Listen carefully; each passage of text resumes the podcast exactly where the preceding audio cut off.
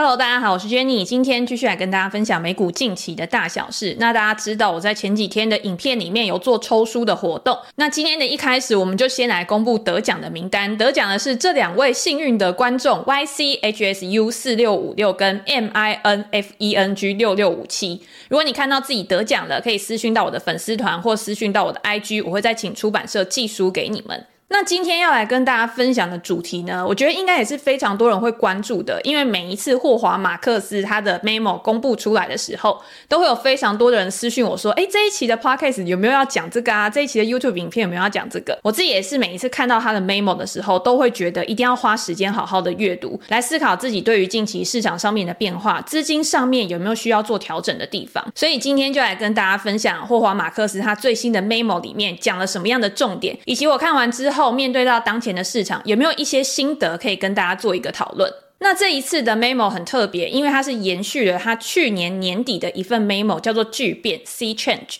那大家也知道，当时呢，市场上面真的是面临一个巨变。我们在过去很长的时间里面，都已经没有看到高通膨、快速升息的一个总体经济环境。联准会为了要抑制通膨，所以它强力的升息，现在已经升到五个 percent 以上了。市场上面不管是股票或者是债券，甚至是像房地产市场，很多的实体资产，甚至像现在实质利率的上升，都会导致黄金的价格快速的下跌。所以很多人会觉得说，债券在当时已经不是一个避险的资产了，但是我们也知道霍华马克思他本来就是以债券投资闻名的，所以他对于不管是利率的变化、债券资产要怎么样去做配置，今年投资等级债或者是高收益债，你今天面临到一家公司它的债券价格折价非常深的时候，你要怎么样去评估这一档债券的价格有没有低于它的价值？在买入了之后，未来基本面的改善有没有办法去大幅的提升债券的价格，为你赚到一笔丰厚的获利？这个就是是霍华。马克斯他一直在做的事情，不知道大家还记不记得我们在之前的 podcast 也有跟大家分享过，霍华马克斯在中国的房地产商陷入到危机的时候，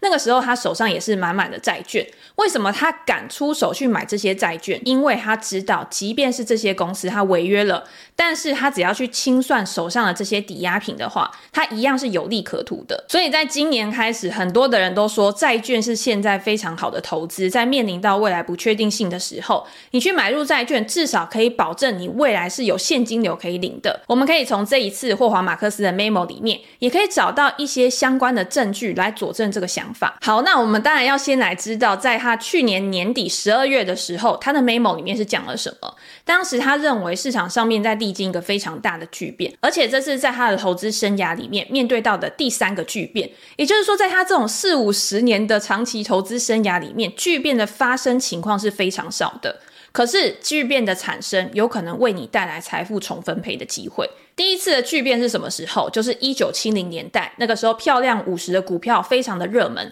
可是如果你在当时去追高买入这些股票的话，在未来的几年，这些公司的股票价格有可能会让你损失超过百分之九十。在当时，不管是股票或者是债券，都历经了大空头被抛售的一个时期。在一九七八年，是霍华马克斯第一次踏入到债券这个市场，他发现一件很奇怪的事情，也就是在风险跟报酬比之间的考量之下。现在去买入这些债券，在他未来可以为他带来非常大的潜在报酬，而在事后也真的印证了他的想法。那第二次巨变是什么时候呢？第二次巨变的源头可以去追溯到一九七零年代石油危机的时候。当时不论是石油的价格快速的飙涨，工会的盛行都导致通膨大幅度的攀升。在一九七九年，保罗沃克上任联准会主席，就开启了一连串的升息，利率一度升到百分之二十。当然，你把通膨打下来了，但是一堆资产的价格也被打得落花流水。在后面几年，通膨一路下滑到三点多个 percent 而已。而大家也知道，打击通膨完之后，要面对到的有可能就是通缩的问题，也跟我们现在担心的事情是一样的。在联准会过去快速升息的情况之下，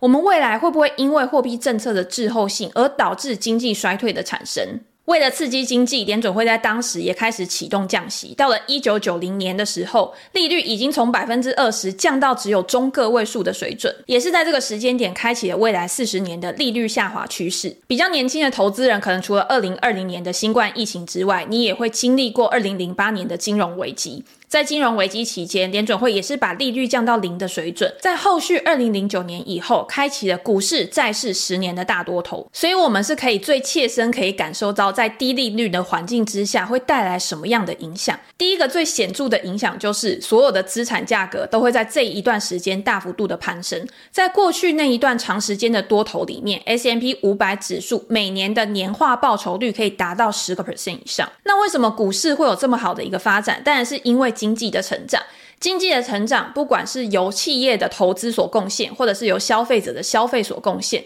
都是因为我们可以拿到非常低的融资利率。低利率本来就是对于消费者的一种补贴，所以我们会更想要去购买一些我们本来能力没有办法达到的东西。当我们有了这些信用以后，我们会开始去开杠杆，我们会希望可以用钱去滚更多的钱，所以我们承担的风险也在无形之中逐渐的上升。但是大家绝对不要以为杠杆是一件不好的事情。如果你在这一段时间可以去善用杠杆的话，你可能会变得更有钱，你真的会享受到财富重分配的机会。相比于那些把钱存在定存、把钱放在枕头下的人，他们的资产增值的幅度一定没有动用杠杆的人来得那么高。好，那我们就回到霍华马克斯这一次的 memo 重点里面。既然他在上次讲说，现在的情况已经跟过去长时间低利率的环境完全不一样了，那我们在做资产配置的时候，是不是也要抱持着不一样的思维，做出不一样的行为呢？他在这一份的 memo 里面提到了反向投资者约翰坦伯顿爵士所讲到的一句话。他说：“当我们说出这次不一样的时候，通常都是为了合理化高估值的情况。举例来说，在一九八七年的黑色星期一之前，那个时候霍华马克斯他也有提出警告。可是大家那个时候觉得牛市正旺，怎么可能在一夕之间大崩盘？结果就发生了黑色星期一的股市重挫事件，道琼单日下跌超过百分之二十，或者是在两千年的科技泡沫之前，大家都会觉得 .com 或者是网络，只要你冠上这样的名字，都可以让你的股价大幅度的攀升，而且这样的荣景是永远都不会熄灭的。结果发生了科技泡沫之后，股市重挫。如果你持有科技股的话，也是受伤惨重。二零零八年的金融危机，同样也是因为对于房地产的融景而衍生出来的灾难。在二零二零年的新冠疫情，虽然不是人为的因素去造成的，但是后续联准会大撒钱，造成股价快速的飙升，在同一年就创下了新高。也是去推升资产价格非常重要的一个原因。后来的俄乌战争爆发，也导致了油价、粮食或者是供应链的问题再次的恶化，驱动联准会不得不做出快速升息的行为。那二零二三年，也就是今年，会有任何的不一样吗？在上半年的时候，我们看到由 AI 趋势科技所推动的牛市发展，我们将 S M P 五百指数之中的 G7 这几家公司列为当年度的最佳明星。这些公司的股价虽然在这几个月看似在整理休息，但是它的股价仍然处于上升通道之上。我们可以期待在接下来他们会重启上涨的动能，为投资人再带来丰厚的获利吗？霍华马克斯在备忘录里面，请大家问自己。几个问题，你认为从二零零九年到二零二一年这么宽松的环境，有可能再次重现吗？我们应该要去期待这些趋势的延续吗？他认为，在过去这一段时间，联准会的加速升息提醒了我们，永远不能去忽视通货膨胀上升的风险，以及对于资本市场带来的危机。也因此，我们不应该去期待说利率永远都会处在低水准之上，去推升资产的价格。如果你去回顾二零二零年的时候，很多人在讨论的现代代货币理论，在现在几乎已经没有再被提起了。当时现代货币理论所推崇的就是不要去管政府有多少债务，只要我们的生产力可以去做提升的话，政府有多少债务的累积都是不重要的。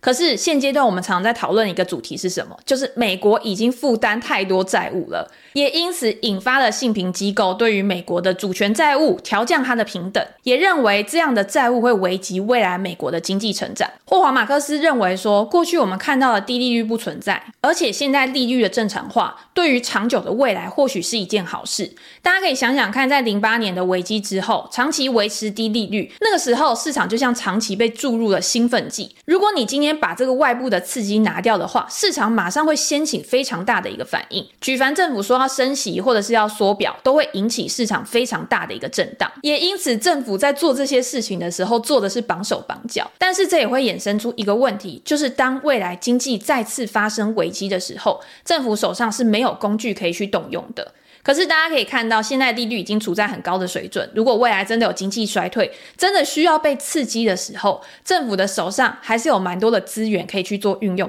也因此，霍华马克思强调，他认为过去的低利率时代已经不复见了。可是我们也要去了解说，那今天如果没有低利率，如果我们处在一个正常利率的情况之下的话，会有什么样的影响？跟以前是完全不一样的。第一个影响是经济成长有可能会趋缓，我们会处在一个经济比较缓慢成长的世界。比如说，我们可以看到最近 IMF 出的报告里面，也去调低了美国以外国家的经济成长率。他们认为这些国家在未来会面临到经济衰退的风险。第二个重点是。企业它的获利能力也有可能会开始下滑。他举出一个例子，他说五年以前，如果你今天要去银行借钱，银行可能会说：“诶，我给你五个 percent 的利率，然后贷给你八亿美元。”可是现在情况是反过来，现在情况是我贷给你五亿美元，但是需要八个 percent 的利率。这就代表了贷款人他的融资成本是增加的，但是他所贷到的钱是更少的，信贷条件变得更严格了，他去预防未来违约风险的产生。如果你今天想要有更多的资源去创造更高的获利能力的话，你就要去从别的地方找到这些资金的缺口。对于公司来说，也是一项非常重要的挑战。第三个影响，我们顺着第二个来讲，当然就是违约率的上升。在过去低利率的时代，即便是一些公司，它没有办法把资金配置到最有效率的地方，它获得资金的成本竟然比它在投资之后获得的报酬率还要高。可是这些公司，它都还是在低利率的时代之下存活过来。这些僵尸企业在现阶段高利率的情况之下，可能就没有那么好过，也更有可能被这个时代所淘汰。其实大家要想，这反而是一个比较健康的淘汰机制。如果今天这些公司一直存活在那边，它只是在浪费社会的资源而已。反之，如果在产业转型的过程当中，有更具生产力、更具创新能力的企业崭露头角的话，它可以在这个时间点拿到资金，或许它的竞争对手变少，也让它在未来的成长可以更具潜力。那低利率时代对于投资市场的影响，我觉得最重要的就是它渲染到整个市场上面的氛围。霍华马克思在他的备忘录里面提到，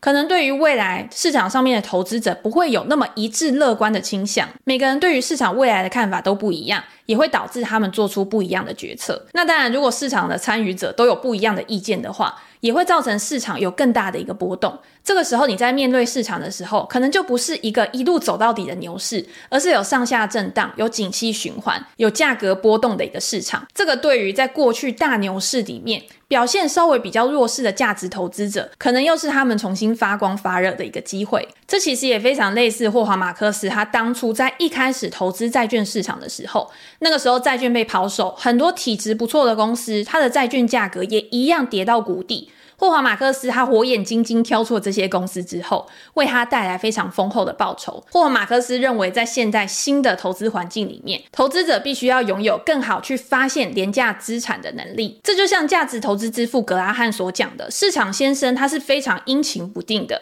有的时候心情好，有的时候心情不好。那当他心情不好的时候，股价下跌就提供给价值投资者买入的机会。等他心情慢慢的变好了，投资者也可以跟着股价的反弹一起来获利。也是因为这样，从日常生活中，我们就应该不断的去学习如何去辨识资产的价格跟价值之间的差异，是因为什么样的因素而拉开他们的差距，而又是因为什么样的催化剂可以让价格跟价值再度的拉近距离，回到他们应有的轨道上面。霍华马克斯在备忘录里面，除了讲述他对于当前市场的情况之外，在最后他也讨论了他认为在现阶段什么样的策略是最有效的。这个应该也是所有的投资者都最想知道的一个问题。在他上一篇的文章里面，其实就有讲到过，低利率对于债券或者是信贷资产的投资人来说，并不是一件好事情，因为低利率使得这些有固定收益性质的资产，相比于股票的报酬，真的是微不足道而已。你想想看，你去投资在公债。市场每年给你可能一个 percent 都不到的利率，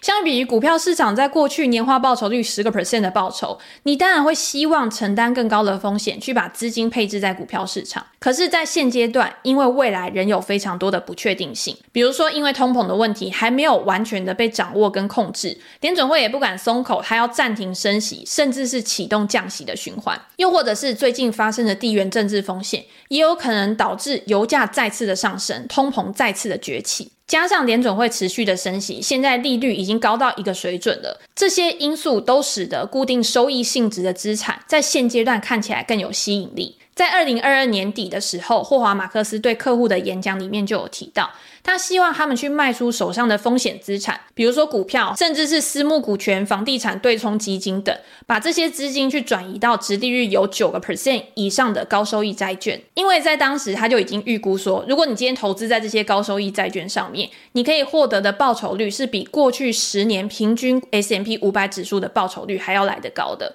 这也是在过去大家没有想到的一个情况。当然，投资这些债券也不是完全没有风险的。霍华马克思在文章里面就有说到，你可以先问自己，你为什么不要投资这些债券？也就是这些债券的潜在风险是什么？第一个风险就是高收益债券的发行人，他没有办法如期的去履约，没有办法去支付利息，使得债券投资人蒙受亏损。第二个原因是因为这些债券的工具，它并没有非常大的增值潜力。我们在之前的影片有跟大家提到过，今天投资股票跟债券最大的差异就是，股票你是投资在它未来的成长性，所以你看到的是股票的不确定性，但是你会觉得这个不确定性是往好的方面去走的，也因此在未来可以为你带来非常丰厚的报酬。但是债券跟股票的差异是，它是比较具有确定性的。你在买入这一档债券的时候，你就已经可以知道，你可以从这一档债券里面获得多少的报酬率，也因此它增值的空间确实是比股票资产还要小的。另外，大家也不要觉得投资债券就一定是保本的资产，